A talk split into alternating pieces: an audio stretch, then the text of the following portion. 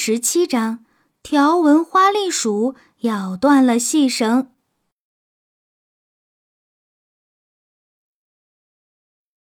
开心跳，自在跳，这个夏日多美好！妈妈让我离开家，尽情玩耍和嬉闹。条纹花栗鼠很清楚，自己说的这些话。并没有什么实际用处，但是很久以前他就知道，当你正好拥有好心情，无论说傻话还是做傻事，都是很有趣的事情。那也是他刚才的感觉。他沿着长巷子一侧的旧篱笆奔跑着，说着傻话。切着愚蠢的酸豆，心情好极了。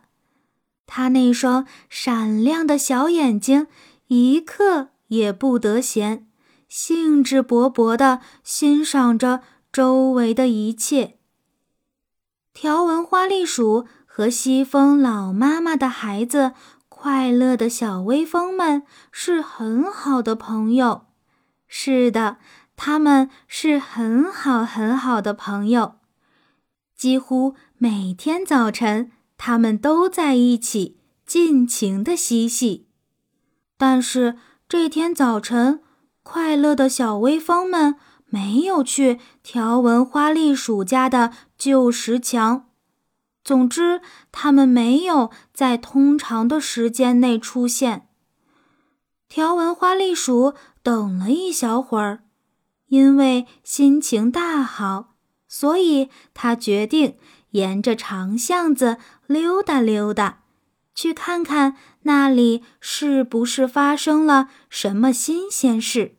这也是为什么当其中一个快乐的小微风去老地方找他，想要请他来帮助青蛙爷爷，却没有找到他的原因。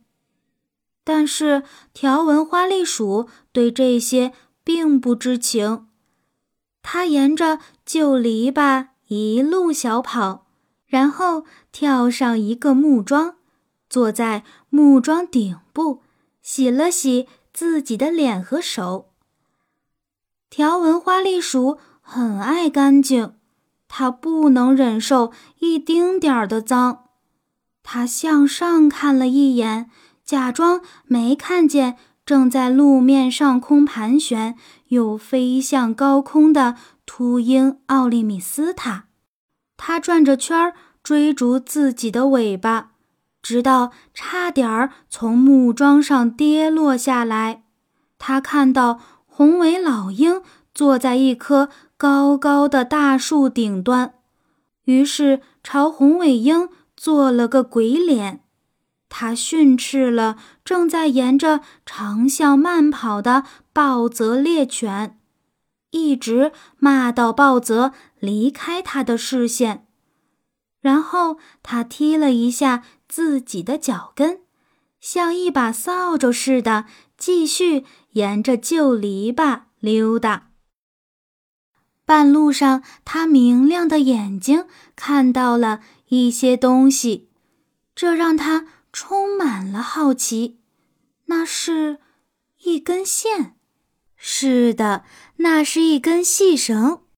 条纹花栗鼠以前经常能看到细绳。如果单是一根细绳的话，也没有什么特别的地方。真正让他觉得有趣和好奇的是，这根细绳一直在移动。每隔几秒钟，它就动一下。谁听说过一根线能够自己动？当然，条纹花栗鼠是没听说过。它站在旧篱笆上看了几分钟，然后急忙跑到地面上，小心翼翼地向那根细绳靠近。它一次跑了好几步。每跑一次，就停下来仔细地观察一会儿。他离那根奇怪的会动的细绳越来越近，感觉非常有趣。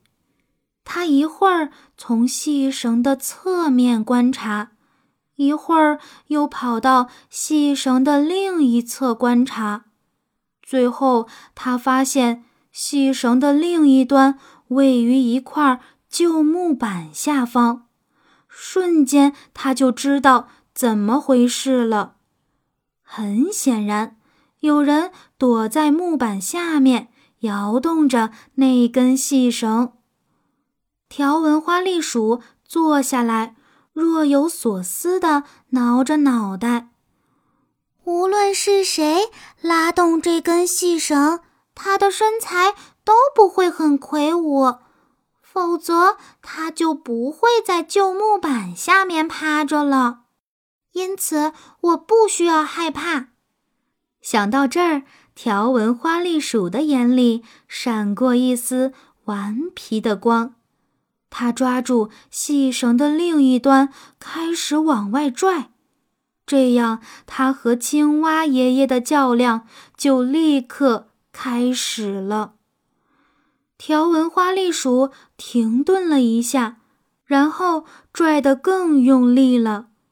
突然，旧木板下出现了青蛙爷爷被绑着的脚。条纹花栗鼠大吃一惊，松开了细绳，差一点后仰回去。啊，青蛙爷爷，您在这里做什么？条纹花栗鼠惊讶地问道。条纹花栗鼠一松开那根细绳，青蛙爷爷就迅速地把脚收回到旧木板下。但是，当他听到条纹花栗鼠的声音后，又慢慢的、费力地从木板下。爬了出来，他告诉条纹花栗鼠，自己被农夫布朗的儿子抓住，并被绑了起来，最后被扔在了旧木板旁边。他又讲述了自己是多么痛苦，多么难过，他的腿是多么疼。没等他说完，条纹花栗鼠立刻用锋利的牙齿咬断了细绳。